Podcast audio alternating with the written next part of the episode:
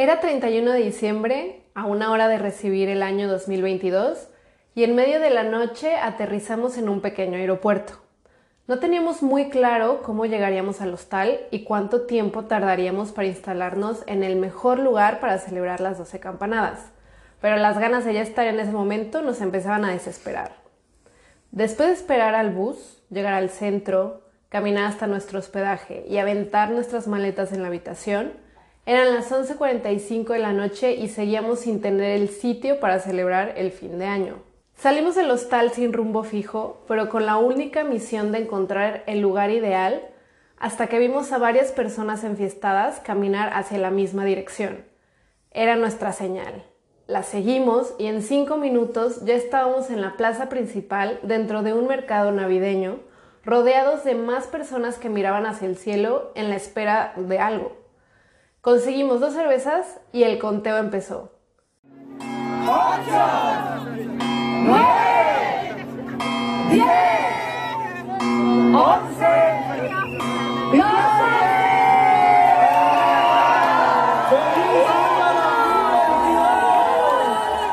Tenerife nos daba la bienvenida a Hambre de Rutas y al 2022 entre fuegos artificiales, salsa y baile. Acompáñanos en este capítulo por la ruta que hicimos en la isla más grande de las Canarias.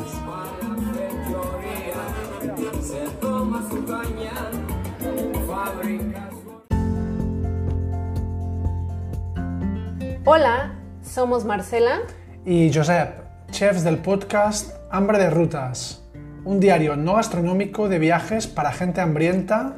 De experiencia, recuerdos, historias, ¿sí? ¡Rutas! ¿Te gusta con nosotros la cultura, curiosidades, lugares y delicias del mundo? Así que reserva tu lugar y, buen, provecho.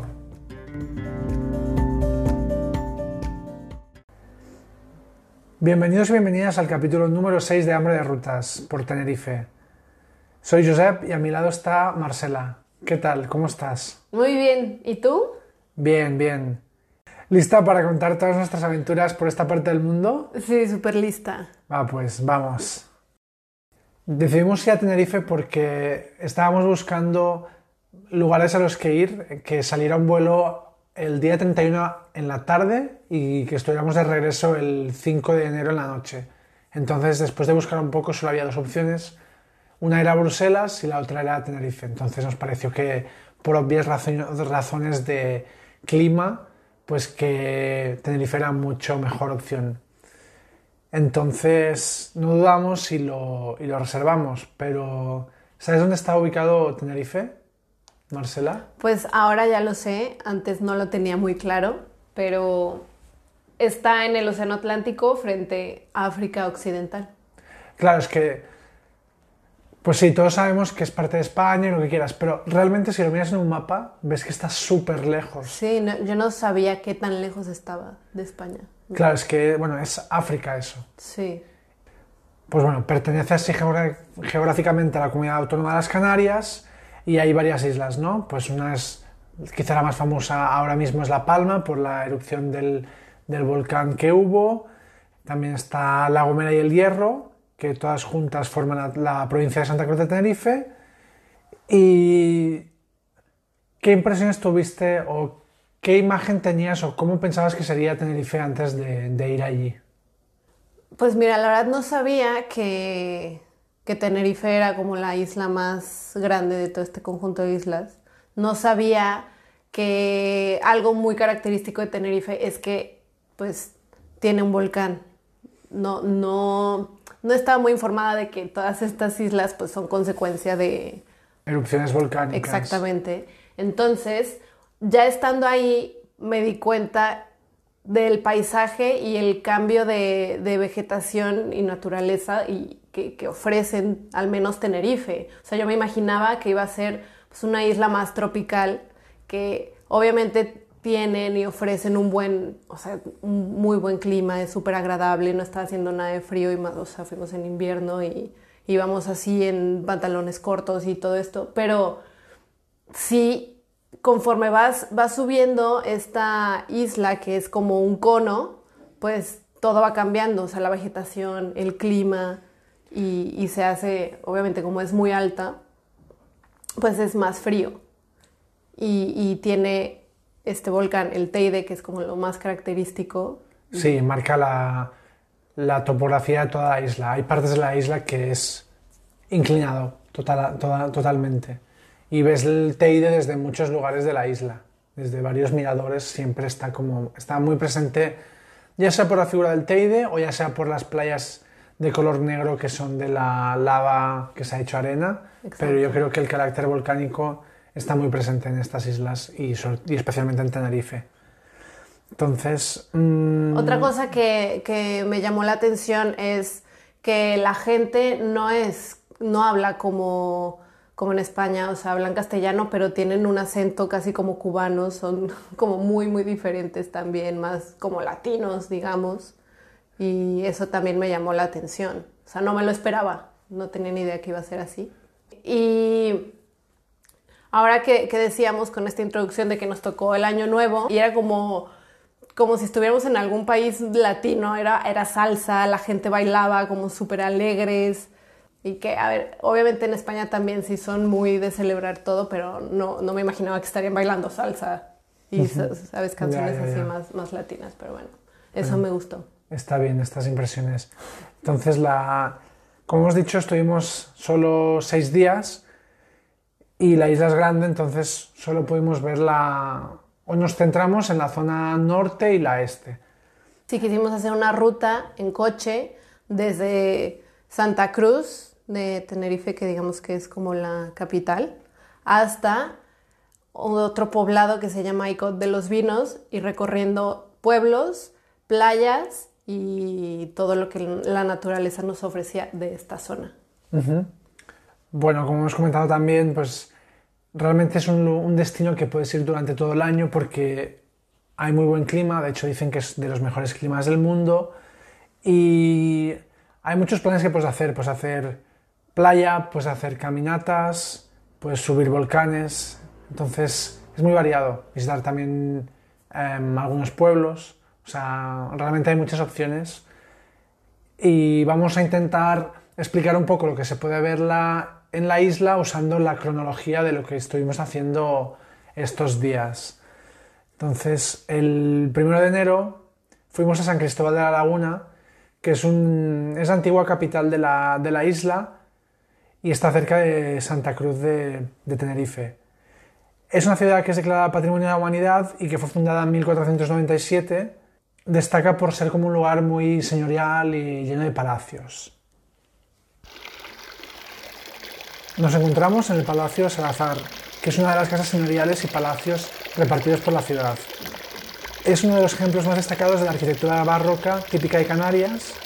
Su fachada es de piedra oscura, porque muchas de estas piedras son piedras volcánicas, que también es como muy característico de la arquitectura del lugar.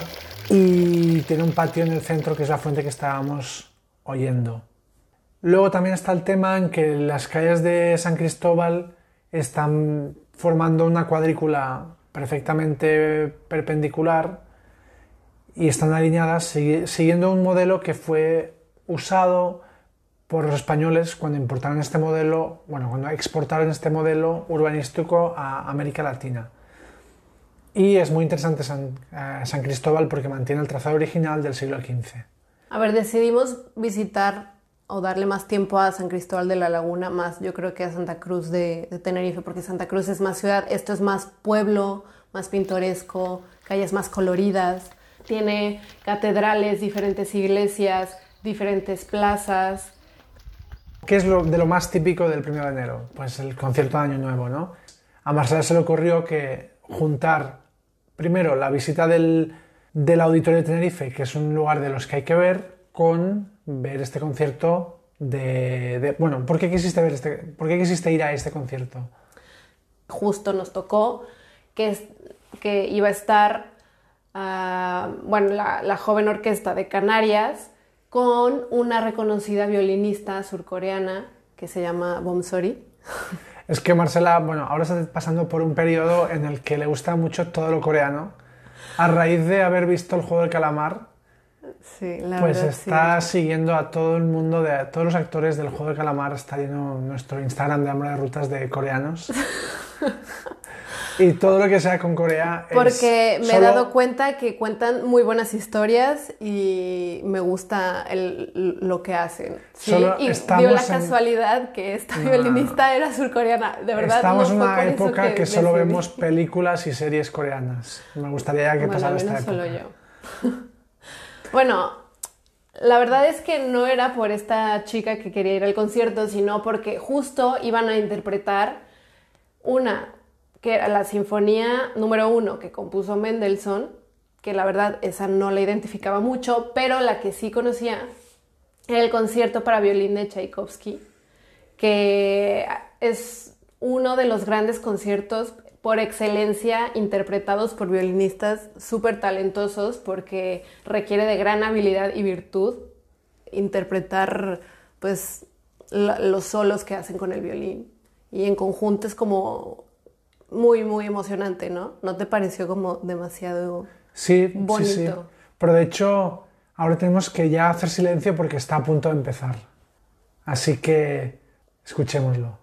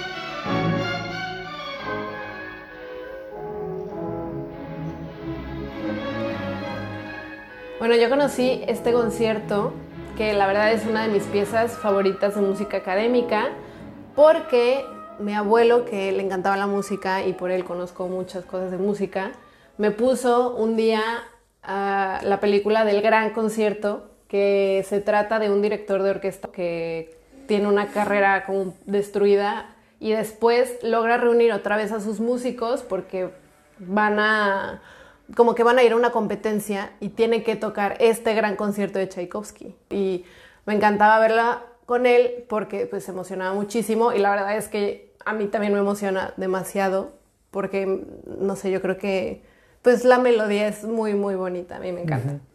La verdad es que este concierto fue de las mejores cosas de, de todo el viaje. Y no solo por la música, sino también por el lugar en el que estábamos, porque el Auditorio de Tenerife es un edificio muy singular. Fue inaugurado en 2003 y es del arquitecto valenciano Santiago Calatrava, que muchos lo conoceréis por, porque es el arquitecto que diseñó el, Museo de las Artes y las Ciencias de Valencia.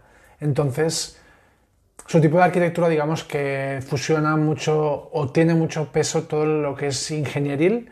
Entonces, en, en este auditorio tiene un gran voladizo que es como una vela y la verdad es que es un icono que lo ves desde muchos lugares y es una construcción muy espectacular. Tanto de fuera, como comentaba, como de dentro, en el que tiene muchas formas geométricas y es muy espectacular. Luego, está, luego también es la ubicación en la que está, que está al lado del mar y desde dentro del auditorio ves, vistas del, bueno, perspectivas del mar y de Sí, la porque tiene una ciudad. terraza con una cafetería en donde la terraza da al mar, entonces Exacto.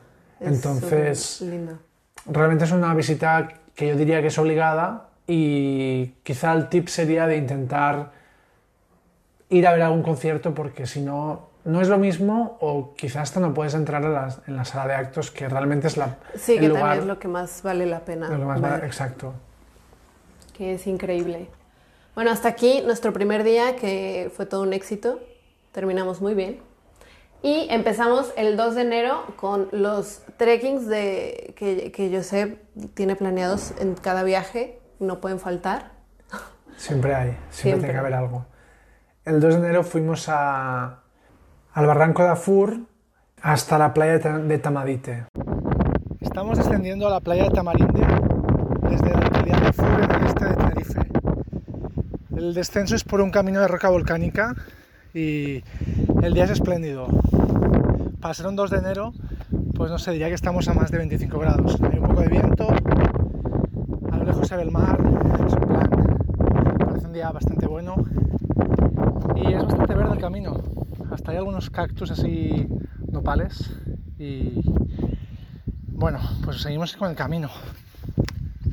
Entonces es uno de los barrancos que están ubicados en la parte este de la isla porque es una zona mucho más verde, mucho más salvaje, mm, con muchas menos poblaciones que el resto de la isla. Forma parte de uno de los famosos macizos de la isla. Con macizo nos referimos como un conjunto de acantilados y montañas y este es el macizo de Anaga que son barrancos inmensos, súper abruptos, que vas, o sea, el camino que hicimos era literal ir entre, entre piedras inmensas llenas de, cactus y vegetación y, veías, o sea, las vistas eran increíbles porque, o sea, era como si la, la montaña te estuviera comiendo. Aparte que ese camino hay como un cauce de agua que en ciertas partes hay como pequeñas piscinas que te puedes meter. Aunque realmente creo que me gustó más la playa que fuimos después, que es la playa Benijo, que es de arena negra y es una, es una playa de unos acantilados que son enormes. Sí, como que la encierran dos, dos rocas inmensas, que de hecho se llaman el Roque Benijo y Roque La Rapadura. Y la pudimos visitar justo al atardecer, así que era como, daba un efecto entre o sea, toda la playa oscura, las rocas oscuras, y, veías como los rayos del sol salían entre las montañas y entre esas rocas, y no sé, se veía como un efecto de sombra y, luz muy, muy chido. Coincido. Y bueno, ¿por qué las playas son de arena negra? Por si alguien no lo sabe. Pues son producto de las numerosas erupciones volcánicas y de la erosión de las rocas de sus entornos durante siglos, Josep. Wikipedia. El siguiente día decidimos eh, seguir visitando la parte este de la isla y fuimos al Parque Natural de Anaga, que es una serie de montañas de bordes afilados y barrancos profundos en los que hay, bueno, que están cubiertos de bosques subtropicales y es un lugar húmedo, cálido y es muy distinto de las playas, entonces se produce este contraste que es súper interesante en una zona tan pequeña que tengas estos bosques o esos acantilados. Entonces, desde todos estos, o desde este macizo, hay varios miradores, como el del mirador, el mirador del Carmen, donde pudimos ver el, Teide por primera vez. También había otros miradores que veíamos el mar, o la verdad es que valió mucho la pena. Estuvimos en, en dos lugares, o hicimos dos rutas. Es que al parecer en o sea, en esa zona, en ese parque, hay como una red de senderos, ¿no? Que te llevan a estos distintos miradores. De hecho, hay senderos que puedes recorrer toda la isla en, pues no sé si te estarás varias semanas, pero está todo conectado por, por caminos. Ya, seguro, porque si te acuerdas, ¿no? Que veíamos, bueno, sí nos tocó ver como a una chica o varias personas que iban con mochilas. Tiendas de campaña y así. Muy preparados para recorrer la isla. Entonces fuimos a mm, el Bosque Encantado y luego al Sendero de los Sentidos. Luego de esta caminata fuimos a, comer a un restaurante que se llama La Esterlicia, que fue un lugar, yo creo, de los mejores lugares donde, o el mejor lugar donde comimos. La Esterlicia yo no sabía que es como el nombre de la flor que, que también es conocida como ave del paraíso. La carta es una propuesta de una mezcla entre comida canaria y mediterránea. Bueno, probamos de primero una burrata sobre tártara de tomate, membrillo y pesto de cilantro. Yo comí una pata de, una pulpo. pata de pulpo que tenía como un puré de boniato. Mm. Estaba muy bueno. Y yo comí carne de cordero. Sí, también con, con otro puré, creo que será de patata, que sí estaba muy, muy bueno tu plato también. Y esto fue para coger energías para seguir con el viaje, porque en la tarde fuimos a visitar el primero de los charcos que veríamos estos días.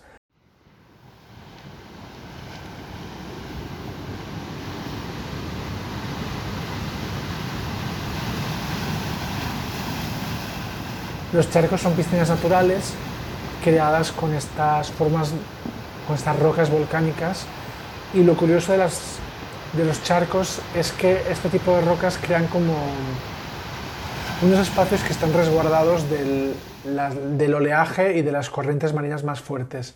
Entonces lo hacen mm, lugares ideales para bañarse, porque bueno, el, el, océano Atlántico acostumbra a ser bastante salvaje, entonces pues está bien estos lugares así más resguardados. Sí, al parecer son un elemento muy característico de, de, la isla de Tenerife. O sea, es como tienes que ir a visitar los charcos y hay muchísimos charcos alrededor de la isla. Es como si, como, como los cenotes de, de bueno, Yucatán. A ver, no, no, que, no que se asemejan, dos, pero son como estos elementos que, que vas por la carretera y hay letreros que te indican así como, eh, aquí hay un charco, baja y velo, ¿sabes? Sí, eso sí. Como inesperados. Bueno, este premio que fuimos a ver es el charco de Alaja, pero no nos bañamos porque ya era un poco tarde. Sí, porque no hacía frío, pero tampoco estaba como para... Uh -huh. Ya era en la, en la, tarde, no había tanto sol. Ya luego este día, mmm, dejando ya Santa Cruz, porque quisimos no solo quedarnos en un lugar a dormir, sino combinarlo en dos y nos quedamos a dormir en Puerto de la Cruz, que realmente no está tan lejos de, de, Santa Cruz, pero bueno, era pues eso, para cambiar un poco. Y decidimos quedarnos en un hotel o hostal un poco peculiar, ¿no? Sí, que yo me acuerdo cuando lo reservé, le dije, Josep, ¿te parece bien? Ah, sí, sí, ya cuando llegamos ahí, pero es que cómo se te ocurre aquí, con COVID, un hostal, no sé qué. Porque, Eso bueno, es mentira, porque yo siempre he viajado en hostales. No, ya, pero que... era un cuarto compartido y, eran... O sea, lo curioso de este hostal es que se llamaba Atipi Cap Hostel. Dormías en cápsulas, se supone. Eran, eran literas que... pues así cubiertas que dentro tenían la forma como de una cápsula de estos hoteles que quizá no sé si han visto estas imágenes de, de Japón. Así, uh -huh. hoteles que pues sí, de un cuartito muy pequeño. Se veía como muy tecnológico de dentro porque tenía varias luces, un espejo, como neones o no sé, como muchas cosas, pero luego no sé si terminaba de funcionar porque, por ejemplo, no podías ni cargar tu teléfono. Sí, sí, sí. No, o había no un canal, un, una tele y solo funcionaba el canal chino. No podíamos sí. conectar o poner Netflix o, o, algo así. Así que bueno, estuvo gracioso, pero quizá no fue como el. Sí, no fue muy cómodo. El, ajá, el lugar más cómodo. Quizá después lo mejoran. El siguiente día empezamos la mañana con un gran desayuno. Descubrimos la, en la esquina de este hostal que había una cafetería que, que, así nomás al pasar podías ver toda su oferta de panes y bollerías y, y, nos llamó la atención, así que decidimos entrar y en verdad era un lugar muy bonito que se veía delicioso todo lo, lo de las vitrinas, así que... Uh -huh. De hecho, me hace gracia porque, no sé, como que vi el cartel y yo lo leía en inglés, leía Relief. Decía, bueno, no sé qué nombre tan curioso. Y tú te pusiste a reír porque, pues, porque lo lees en inglés, ¿no? Es relieve. Sí, sí, de hecho, el, todo el, el, lugar estaba decorado como con montañas o hasta la fachada tenía como mucha piedra, como formas así geométricas haciendo formas de relieve. De Pero yo le diría relief, relief. Bromas aparte, pues era un lugar donde tenían pues el, todos los productos que los habían hecho ellos mismos, sí. la bollería, los helados. Eh, Chocolates pasteles, así que ese día empezamos bastante bien. Uh -huh. Y luego fuimos a, a La Oratava, según Marcela, es una de las localidades, más bonitas de la isla. No sé, a ver si nos puede contar un poco. Creo que en este pueblo como que reunía también todos estos elementos característicos de, de Canarias, que como que es muy típico que en cada pueblo haya como un jardín botánico. Además había estos palacios también con sus balcones de madera que tienen como una influencia como de Andalucía, con toques un poco árabes. Y, había justo una calle en donde había estos edificios típicos Bueno, entonces, si lo, si lo queréis visitar, pues, pues el Liceo Taoro, los Jardines Victoria, los Jardines Hijuela, que es el jardín botánico, donde tienen un enorme drago, que es un árbol como muy característico de la isla que está en varios lugares y tiene una forma bastante peculiar, ¿no? Es como un árbol, pero muy distintivo. Es, muy, grande, tiene como su tronco súper grueso. Y una copa súper ancha. Pero bueno, en general es una ciudad que se visita bastante rápido y aprovechamos para, después de la hora taba, visitar el Charco del Viento. Que bueno, a mí me da un poco de miedo porque mm, para llegar hasta ahí había era una carretera bastante empinada en, el principio. Y como siempre que vamos en nuestros coches alquilados teníamos, pues no, no son los mejores coches y teníamos un Fiat 500 que pues me daba miedo que... Como les encanta acá en los europeos dar puros coches de velocidades y sufrir con esas cosas, pues sí, la verdad es que... De velocidades se refiere de, pues de marchas. De pues, marchas, es, verdad. Los únicos que hay aquí. ya, ya, ya. ¿Cómo vas con el carnet de conducir? Ya, bien, ya casi. como es una isla que es casi como un cono, pues sus pueblos están inclinados, o sea, las calles son literal bajadas súper en pendiente y, da un poco de miedo o sea, entrar a esas callecitas. Así que, bueno, ahí cruzamos, no sé, varias fincas de plátanos para llegar a este charco que Josep se bañó ahí. Sí, es que el, bueno, el día está, era muy bueno y el agua no estaba muy fría. Yo que soy muy friolero.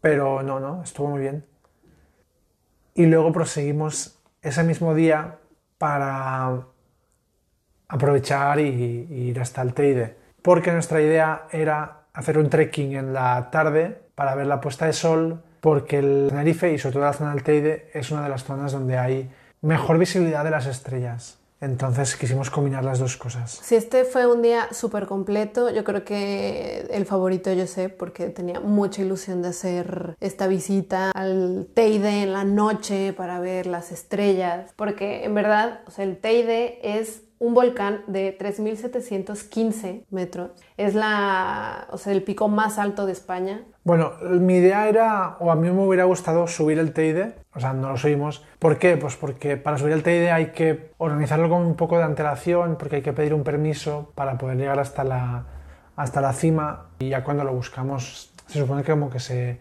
termina muy rápido los permisos, sobre todo si vas en días en los que la gente viaja. ¿no? También hay un teleférico que te lleva como casi hasta la cima, pero igualmente también necesitas sacarte ese otro permiso que tiene el cupo limitado. Así que nosotros aprovechamos o quisimos hacer otra cosa. Sí, a visitar... como no lo planeamos con mucho tiempo, pues no pudimos subir. Nunca planeamos nada.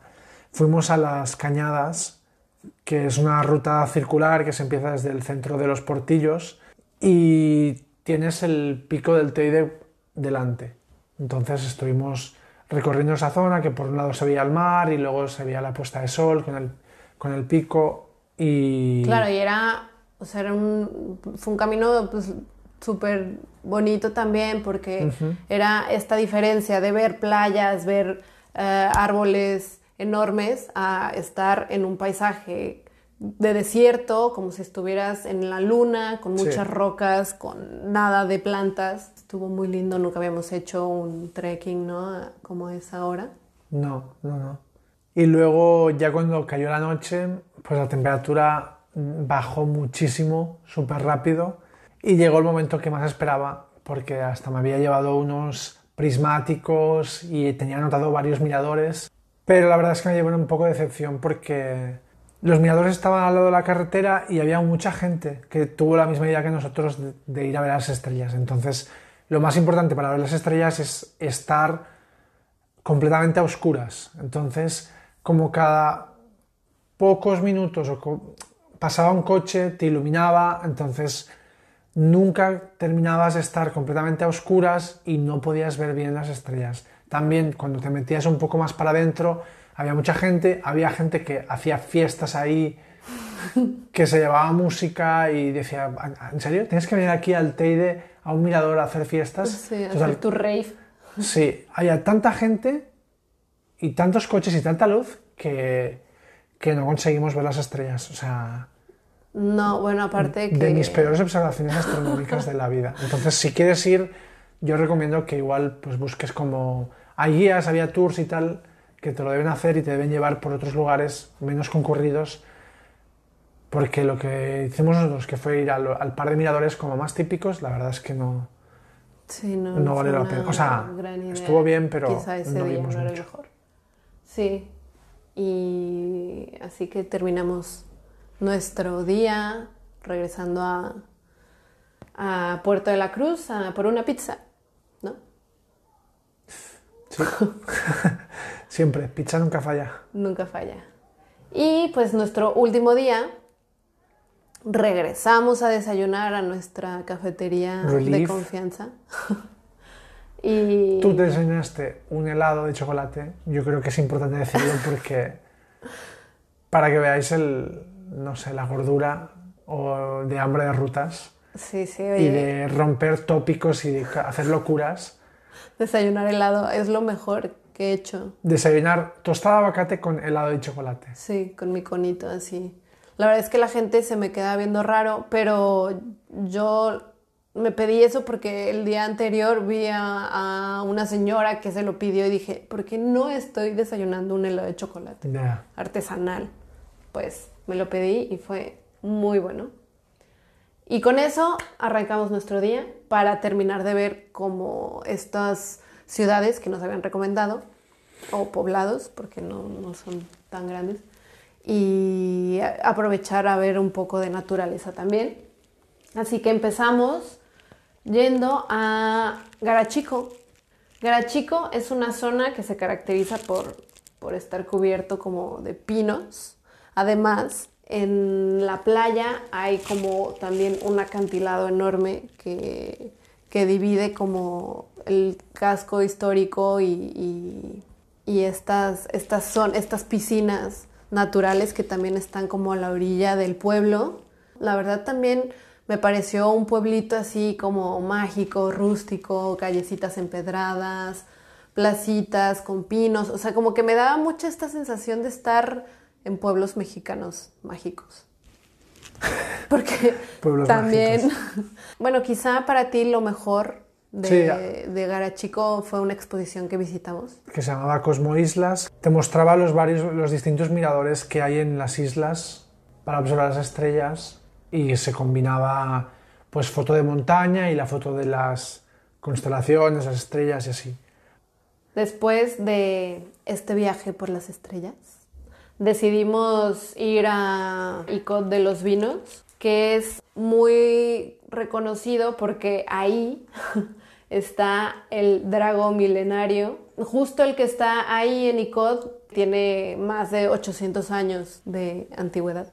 Wow. Así que, así lo que buscas que ver en ICOD es lo primero y te dan como diferentes referencias para que lo puedas ver porque está dentro de un jardín botánico que a ese tienes que pagar, pero justo ese jardín botánico al lado, está al lado de una plaza, que esa plaza está como más, más arriba del jardín, entonces lo puedes ver sin tener que, que pagar ese acceso.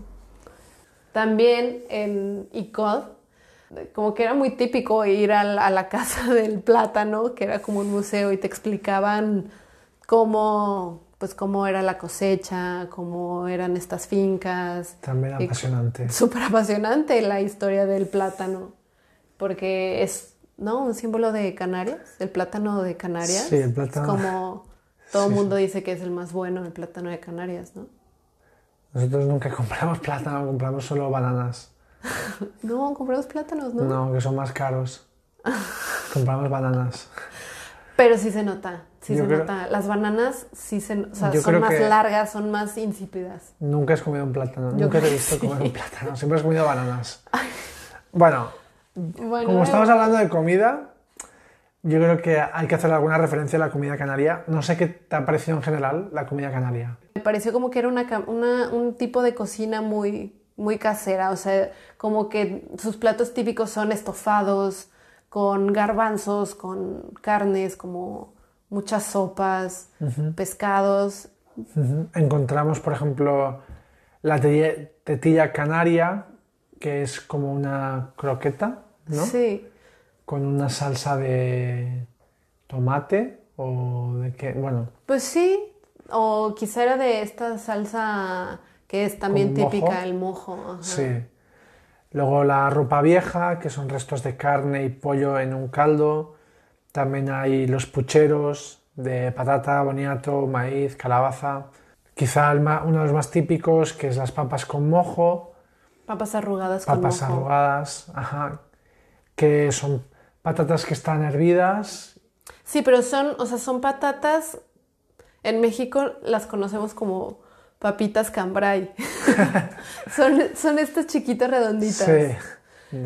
Y se están bañadas con salsa de mojo, picón, queso a base de pimiento, ajo, comino, vinagre y aceite. Y la, la verdad eso sí fue lo que más me gustó, estas papas arrugadas.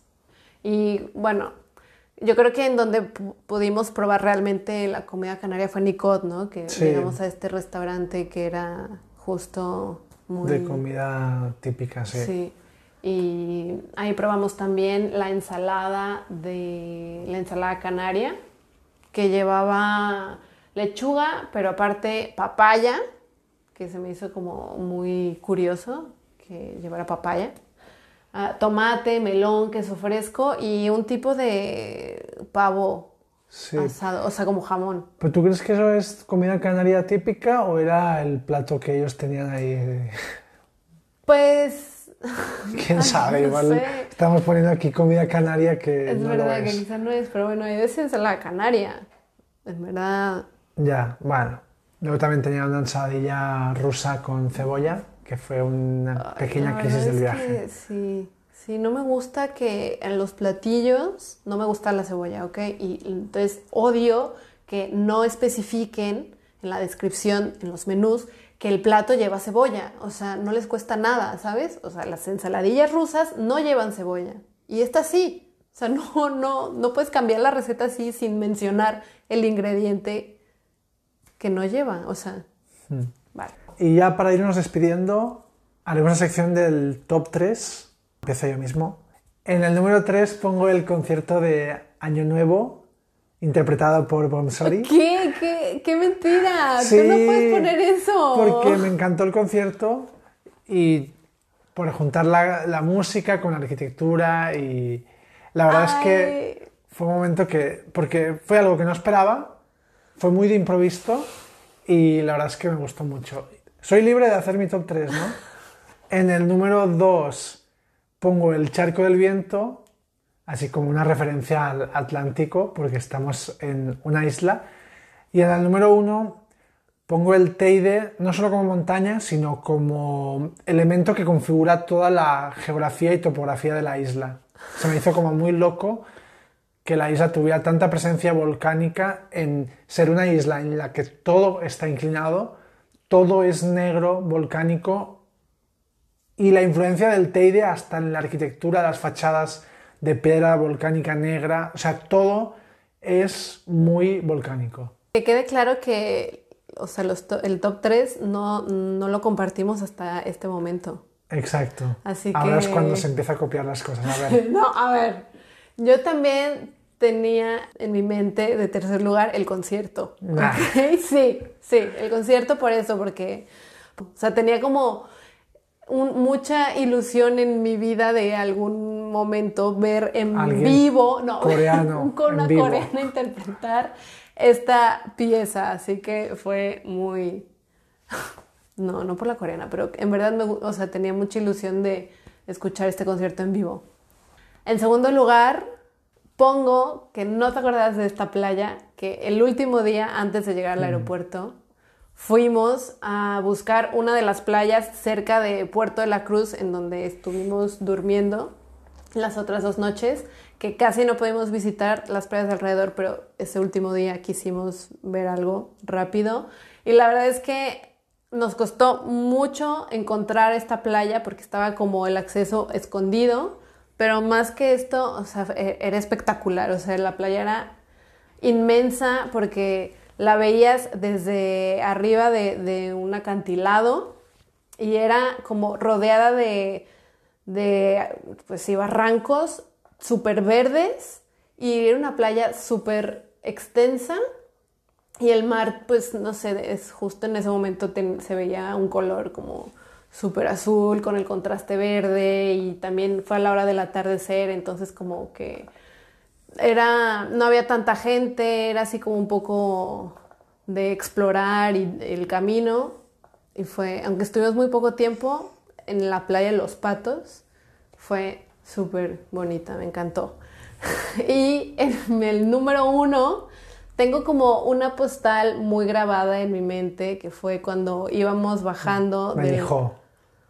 Pues mm, era, íbamos por el macizo de Anaga esa vez. Ah, vale. Que igual hiciera bajando de, del restaurante en donde pudimos acceder a la playa de Benijo, pero ahora era en coche, o sea, era por el lado de la carretera que teníamos el atardecer y era, esa carretera igual estaba entre estas zonas de barrancos y acantilados súper verdes, entonces eran muchas curvas y era como esta sensación otra vez de que las montañas como que te empezaban a comer y justo era el atardecer y, no sé, como que la luz del atardecer se veía muy bonita reflejada así en los barrancos y en las playas, entonces mm, me gustó mucho ese momento de ir por la carretera bordeando la isla y ver los barrancos con, las, con el Atlántico, así, desde lo alto.